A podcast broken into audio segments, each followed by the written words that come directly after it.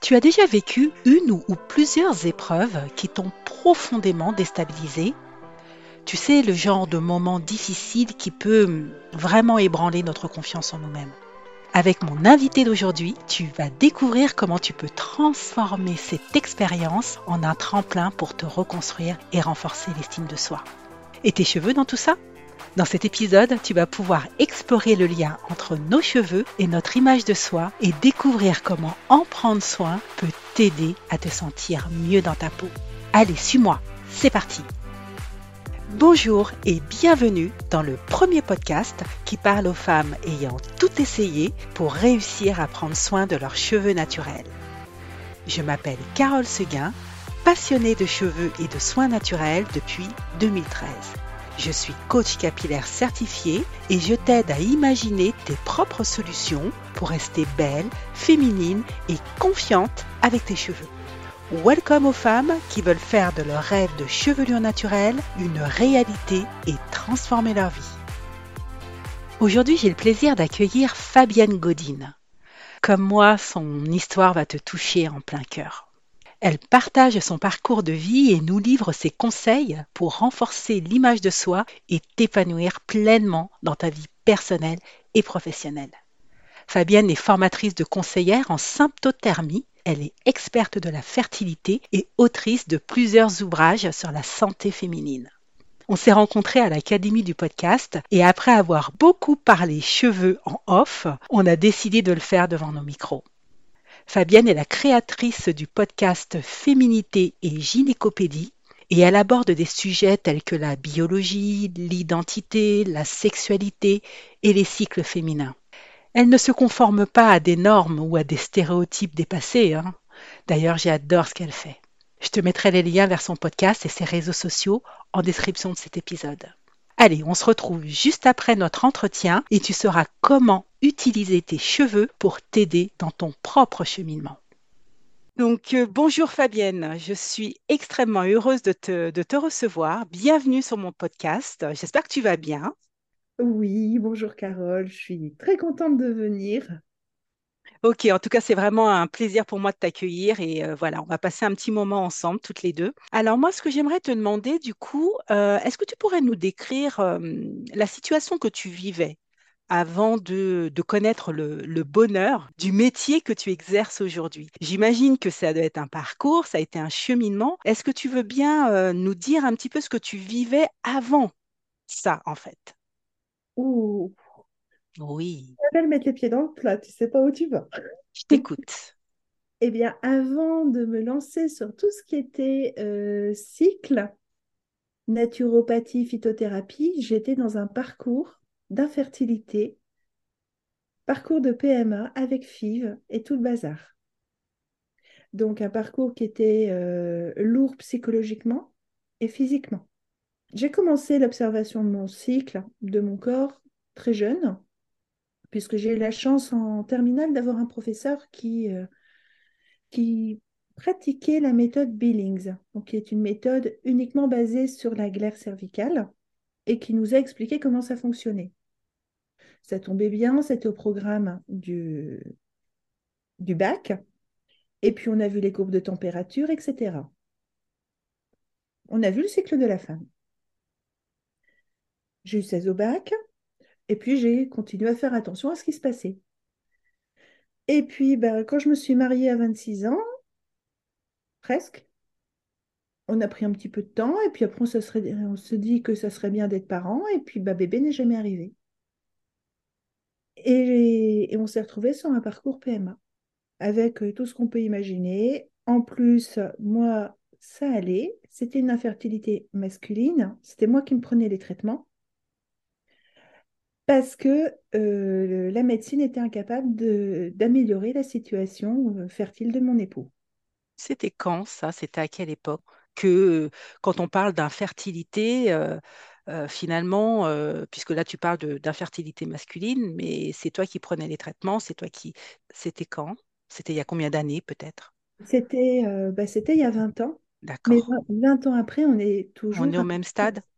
Ouais, on est toujours à peu près au même stade la fertilité masculine est euh, relativement fragile. Donc en 20 ans, la recherche a quand même avancé. Hein. Moi, il y a des choses que j'ai identifiées il y a déjà longtemps, mais aujourd'hui, on commence à avoir des études à ce niveau-là sur l'impact de l'hygiène de vie, sur l'impact des perturbateurs endocriniens, sur la fertilité des hommes.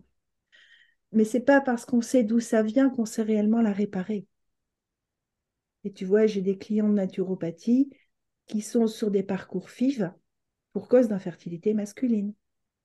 Et du coup, quand on est dans ce, dans ce programme-là, dans ce parcours de FIV, et que pour cause d'infertilité masculine, comment nous, femmes, on ressent les choses? Comment on les, comment on les vit? Euh, Je dirais qu'il y a beaucoup d'injustice, sentiment euh, de, oui, sentiment d'injustice, euh, très compliqué au niveau du rapport de couple, parce qu'on ne peut pas charger l'autre en lui disant que c'est de sa faute. De toute façon, euh, il a déjà suffisamment tendance à penser que c'est de sa faute. Et physiquement, c'est compliqué. C'est lourd. Euh, ce ne sont pas des traitements qui sont anodins, loin de là. Donc il y a des impacts sur le corps, il y a des impacts. Euh, Après, c'est intéressant parce que ça permet de bien voir les impacts, les corrélations entre les variations hormonales et les variations d'humeur, par exemple. Donc, il y a des aspects intéressants euh, si on se met en position d'observateur. Par contre, au niveau émotionnel, c'est très compliqué.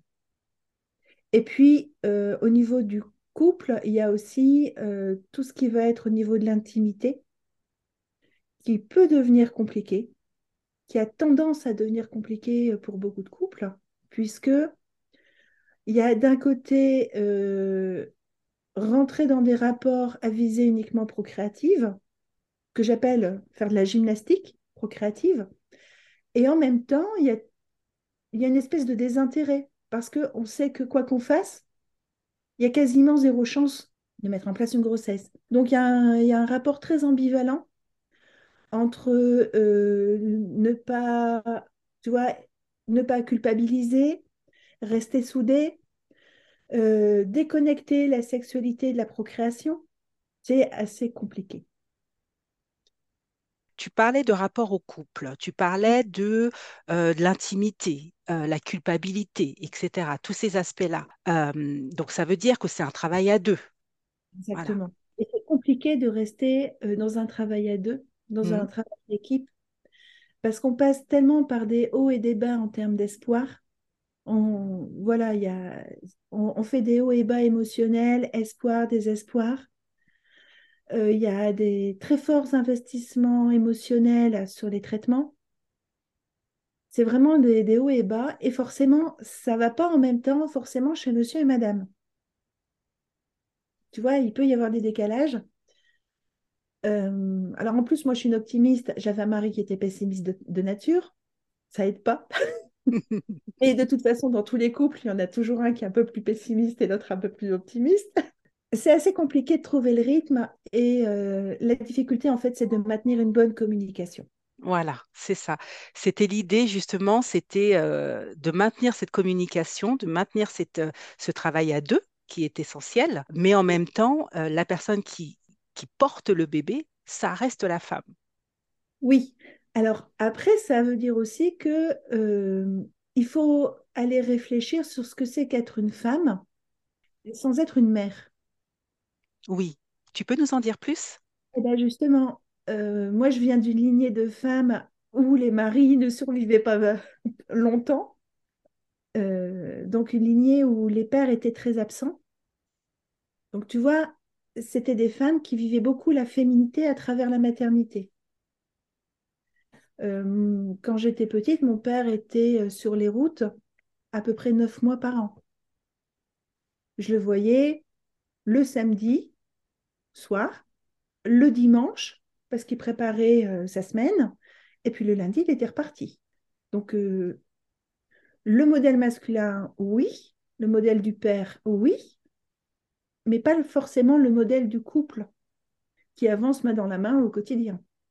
Euh, j'avais forcément une maman très, très indépendante, mais qui avait été élevée aussi par des mères indépendantes.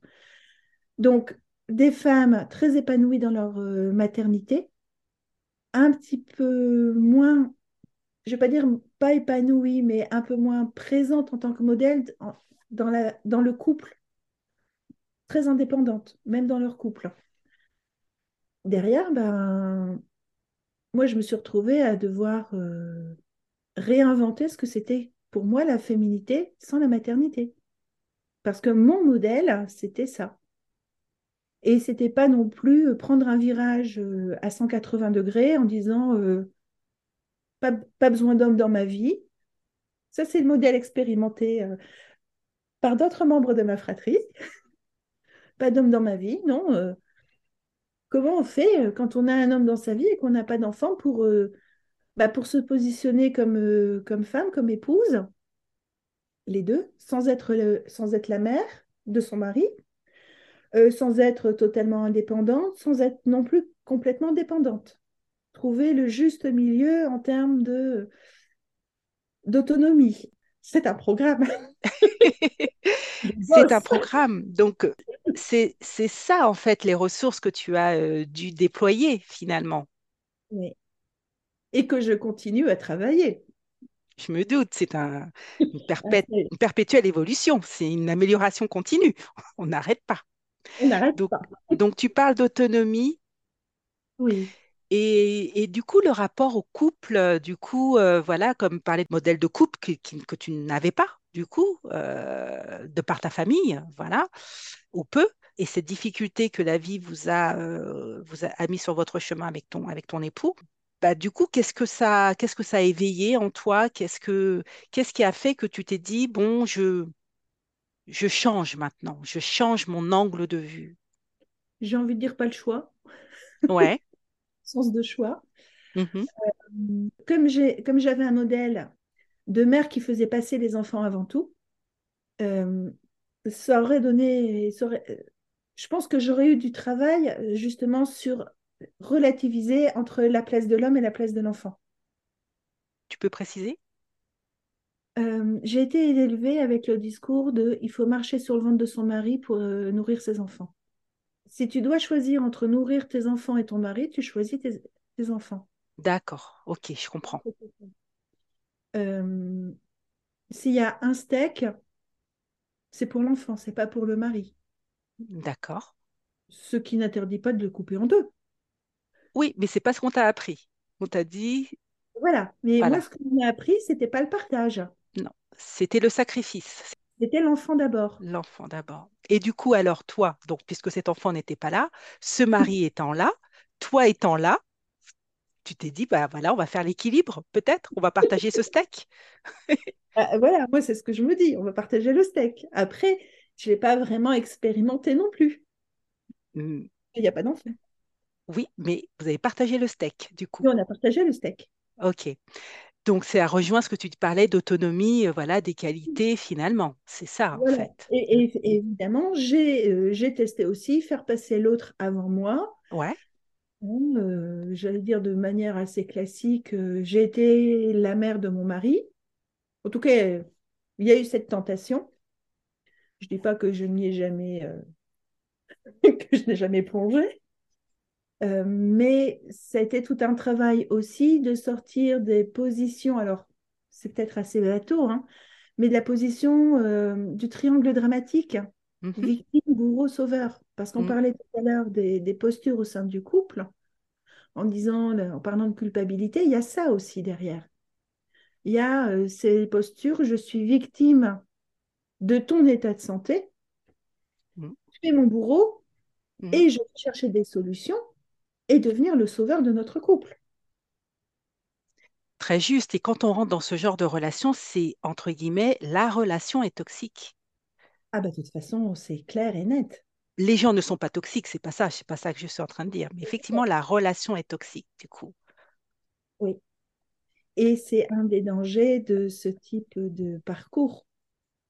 C'est de rester sur des positions euh, d'adultes en disant euh, bon, c'est un événement qui n'était pas prévisible. Ouais, c'était assez compliqué de, ne pas, euh, de ne pas rester dans cette posture. Ça a été très compliqué d'en sortir. Tu en es sorti Aussi. Ben oui.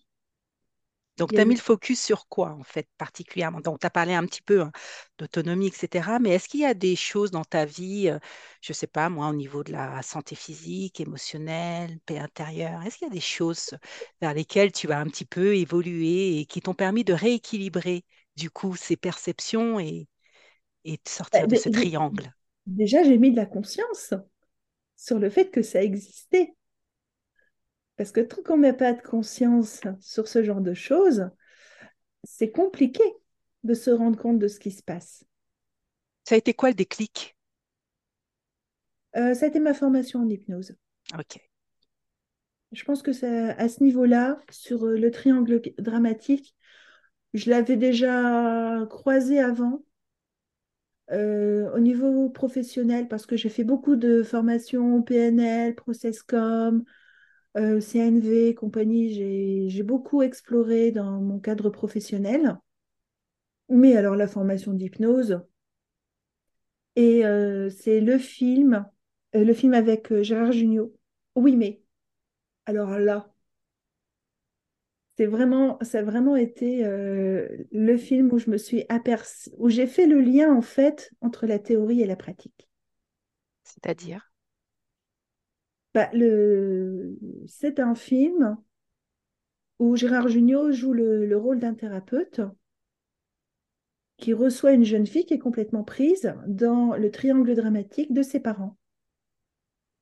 Et donc, tout le film illustre des triangles dramatiques, celui que vivent ses parents et celui qu'elle est en train de reproduire avec son petit copain. Et régulièrement, elle va voir son thérapeute qui lui dit, attention, là, il se passe. Qu'est-ce que? Ok. Et c'est en fait c'est ça qui m'a vraiment permis de comprendre ce qui se passait parce que on passait de la théorie à de- des, des exemples en fait, de l'illustration. Ok, tu t'es reconnu, en fait. Ouais, il y a des choses sur lesquelles je me suis reconnue. Et, euh, et du coup, comment tu as réussi à, à vaincre, à vaincre tes peurs, tes doutes de tout ça quand tu t'es dit, bon, ok, je commence à voir les choses, euh, ce que, ce que je suis en train de vivre, ça s'appelle comme ça, Mhm. donc c'est la conscience dont tu parles. Comment tu as réussi à t'en sortir? Qu'est-ce qui, contre quoi il a fallu que tu luttes?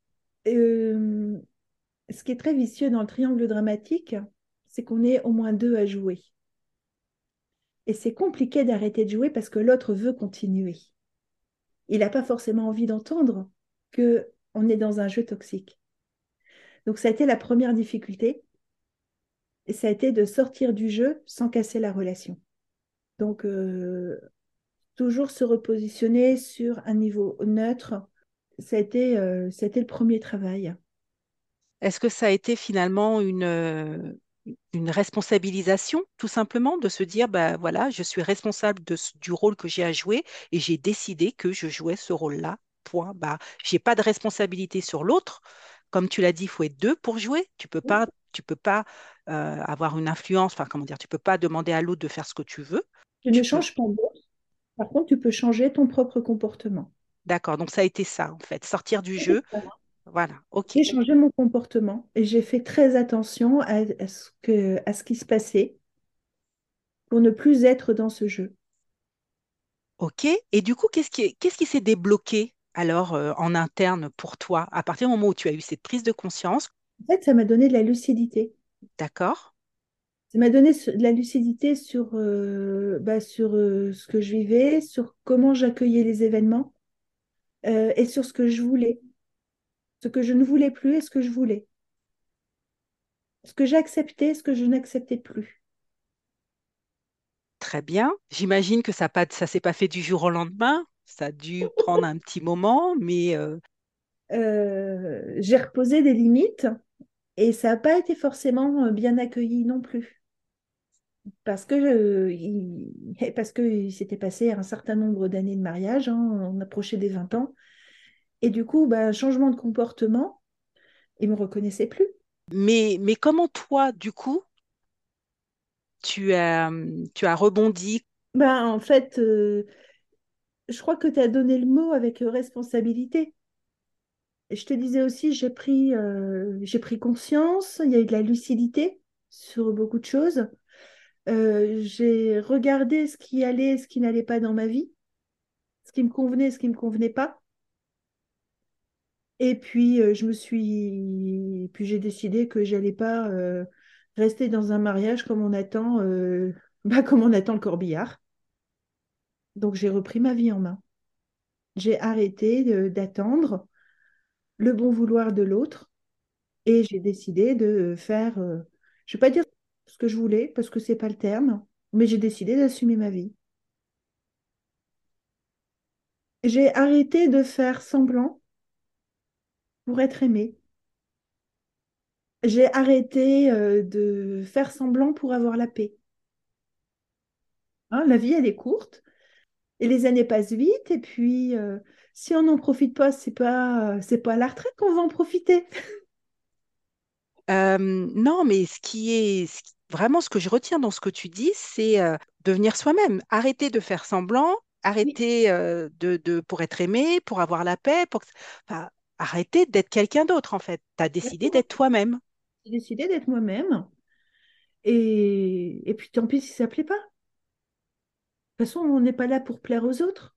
Et on ne peut pas plaire à tout le monde. À qui faut-il plaire alors? À soi. Je voulais te l'entendre dire. convient aux autres, tant mieux. Si ça leur convient pas, bah, qu'ils passent leur chemin.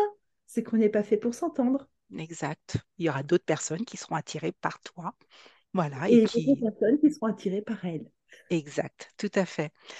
Donc, euh, cette, euh, cette rencontre avec toi-même, finalement, ça fait combien de temps et comment, comment tu as été à la rencontre de toi-même? Qu'est-ce que tu as appris? Qu'est-ce que tu as expérimenté? Alors déjà, c'est un travail régulier. Hein, c'est pas quelque chose d'acquis parce qu'on a, voilà, on, on vit en société et, et on a été formaté dès l'enfance aussi à faire plaisir à maman. Et puis si tu, si, si tu me fais plaisir, tu auras un bonbon ou un chocolat ou un bisou. Donc il y a, il y a aussi tout un, un formatage euh, dont il faut prendre conscience. Ça ne veut pas dire qu'il est mauvais en soi, hein. Euh, ça veut simplement dire que c'est bien d'en prendre conscience et dans quelle mesure il nous bride. Donc ça veut dire aussi euh, prendre du recul par rapport à, mon propre fonctionnement. Donc là, il y a du travail, euh, bah, il y a du travail euh, de méditation, de réflexion, de- d'identification. Il y a du travail personnel, il y a du travail aussi avec d'autres personnes. Ça peut être bien aussi de, se faire aider. mm. Et du coup, quel lien toi tu fais entre prendre soin de soi, donc prendre soin de son, de son corps, de son esprit, euh, de sa santé émotionnelle, et la relation avec ses cheveux? Bah, écoute, les cheveux, ça fait quand même partie des premières choses que l'on voit. Euh, on dit toujours que les yeux sont les fenêtres de l'âme, mais les cheveux, c'est aussi ce qui nous met en valeur. Et il suffit de voir le drame que ça peut être, euh, une coupe ratée, une couleur ratée ou un premier cheveu blanc, parce que ça renvoie justement à l'image que l'on a de soi-même. Avant que ça soit l'image que l'on envoie aux autres, c'est d'abord comment moi j'apprécie de me voir dans le miroir. On sait très bien que ce que l'on voit, c'est exactement comme ce que l'on entend. La voix que nous entendons quand nous parlons n'est pas la voix que l'on entend quand on est enregistré. Et au niveau de, l'image, celle qu'on voit dans le miroir, c'est pas la même chose. Sur un enregistrement, c'est pas la même chose que ce que les autres voient de nous. Mais la première chose, c'est déjà est-ce que ce que je vois dans le miroir me plaît, me convient? Est-ce que ça correspond à l'image que j'ai envie d'avoir de moi? C'est aussi l'image que j'ai envie d'offrir au monde de moi. Mais est-ce que je suis à l'aise avec ça? Ok, être à l'aise avec ça.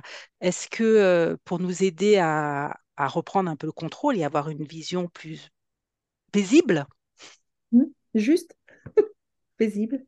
paisible, ou juste, oui, puisque tu l'as dit, hein, le drame. Le drame d'une coupe ratée, d'une couleur, du premier cheveu blanc, le, euh, le fait que euh, voilà, c'est la première chose que l'on voit. C'est également euh, finalement quand on est à l'inverse, hyper en, enjoué, qu'on a la pêche, on est amoureux, on a, on rentre de vacances, ou on a une énergie de dingue, on se refait une super coupe, ou au contraire, grâce à nos cheveux, et ben, ça dégage du coup une nouvelle énergie. Donc, c'est Mm. évident que... Mais pour euh, retrouver cette relation et apaiser, qu'est-ce qu'il faut en fait? Qu'est-ce que, qu'est-ce que tu, qu'est-ce que tu suggères en fait comme euh, aide? C'est euh, les cheveux et le deuil. Je ne sais pas si tu as déjà abordé cet aspect-là. Alors, je ne l'ai pas abordé directement, mais effectivement, c'est quelque chose qui... Alors, quand tu parles dans certains, par exemple, dans certains pays, dans certaines cultures, où quand on perd son mari, on se rase les cheveux, c'est ça que tu veux dire? Par exemple, alors oui, ça c'est ce qui est arrivé à ma belle-mère. J'ai des donc euh, Afrique noire. Hmm Elle a perdu ses- son époux, elle s'est rasé la tête. C'est l'usage. Euh, j'ai des amis au Cambodge. Quand il y a un décès, je me rappelle du gendre d'un ami, il avait perdu sa grand-mère, il s'est rasé la tête aussi. Et euh, quand mon premier mari est décédé, je ne me suis pas rasé la tête. Mais je suis allée chez le coiffeur, j'ai changé de coupe et j'ai changé de couleur. Euh, c'est assez intéressant de voir que de manière différente, il y a ce besoin de changement. De couper quelque chose, en fait, de rompre un lien. Ouais, Hmm, exactement. Exactement, oui. Toi, ça a été la couleur et la coupe, ça a La été coupe, de couper quelque chose, de rompre euh, effectivement ce... c'est ce qui correspond euh, aussi à notre culture. On n'est pas dans une culture ici euh, à on se raser se la tête. la tête. Je suis d'accord. Ce qui ne veut pas dire que la tentation n'était pas là. Parce que vraiment, ce côté euh, faire euh, table rase, euh, nous, on est plutôt dans faire table rase du passé. Hmm, Je comprends. Ouais, j'ai un ami belgo-italien, au décès de son père, il s'est pas, il s'est pas rasé la tête. À l'époque, on était au Cambodge, mais il s'est rasé tous les poils du corps. Alors peut-être qu'il y avait aussi l'influence cambodgienne, khmer, mais il y avait ce côté euh, besoin de faire table rase, euh, besoin de couper. euh, Pour se re- pour renaître, pour se reconstruire et créer quelque chose de nouveau. exactement, pour partir sur une nouvelle base. Effectivement, repartir sur de nouvelles bases. Et quoi de mieux que tes cheveux pour ça? Ça tombe bien, ils sont sur ta tête. Fabienne a évoqué le triangle dramatique et le fait d'être deux à jouer. Eh bien moi, tu sais, lorsque je pense à ça, je me dis que c'est ce qui se passe avec toi et tes cheveux. Parce que si ça fait des mois, des années que tu es insatisfaite, gênée et triste de ne pas obtenir des cheveux qui sont beaux, souples, qui poussent en santé et qui te plaisent, et malgré tes efforts, ça ne fonctionne pas, c'est que je me dis que depuis des mois et des années peut-être, toi et tes cheveux, vous jouez le rôle du bourreau, de la victime et du sauveur. Chacun à tour de rôle. Et comment faire pour sortir de cette relation toxique? Fabienne nous a dit qu'il faut mettre de la conscience et changer son comportement. Et que grâce à un travail régulier, bah, tu pourras repartir sur de nouvelles bases selon ton propre fonctionnement. Ça ne te fait pas penser à une routine capillaire, ça? Eh ben moi, si. Tu sais, le fait d'apporter à tes cheveux qui sont intimement liés à toi les bons nutriments et tout l'amour nécessaire pour les entretenir régulièrement avec ce qu'ils aiment et surtout prendre plaisir à le faire. Enfin, Fabienne nous a parlé de faire table rase du passé pour créer quelque chose de nouveau. Eh bien moi, je fais le parallèle avec rompre avec tes anciennes habitudes et tes pensées toxiques sur toi et tes cheveux pour te créer ta vie rêvée grâce à tes cheveux. Te transformer en cette belle femme que tu veux devenir. Hmm, je t'invite à y réfléchir. Si tu veux changer de regard sur tes cheveux, vraiment je t'invite à me rejoindre dans mon univers capillaire. Inscris-toi à ma masterclass, je t'invite vraiment à la visionner parce qu'elle est offerte et elle te permettra d'avancer vers tes cheveux. C'est le premier pas que tu feras vers tes cheveux. Cette masterclass s'appelle Comment obtenir la chevelure naturelle de tes rêves sans y passer des années. Le lien, c'est bit.ly, bit.ly slash Carole Seguin. Le lien se trouve également en description de cet épisode. Avec cette masterclass, tu verras que tu as jusqu'à présent joué un rôle qui n'était pas le bon avec tes cheveux. Et tu verras que en suivant un autre chemin, tu obtiendras les résultats que tu attends. Car il faut changer ses habitudes pour obtenir de nouveaux résultats. Car les mêmes causes produisent les mêmes effets. Il te faut donc changer. Tu découvriras notamment à quel point il est bénéfique de te focaliser sur la santé et l'acceptation de tes cheveux pour atteindre enfin cette libération émotionnelle et t'épanouir pleinement dans ta vie personnelle et professionnelle. Je te donne rendez-vous sur ma masterclass et à la semaine prochaine pour un nouvel épisode. J'ai vraiment hâte de te retrouver. Salut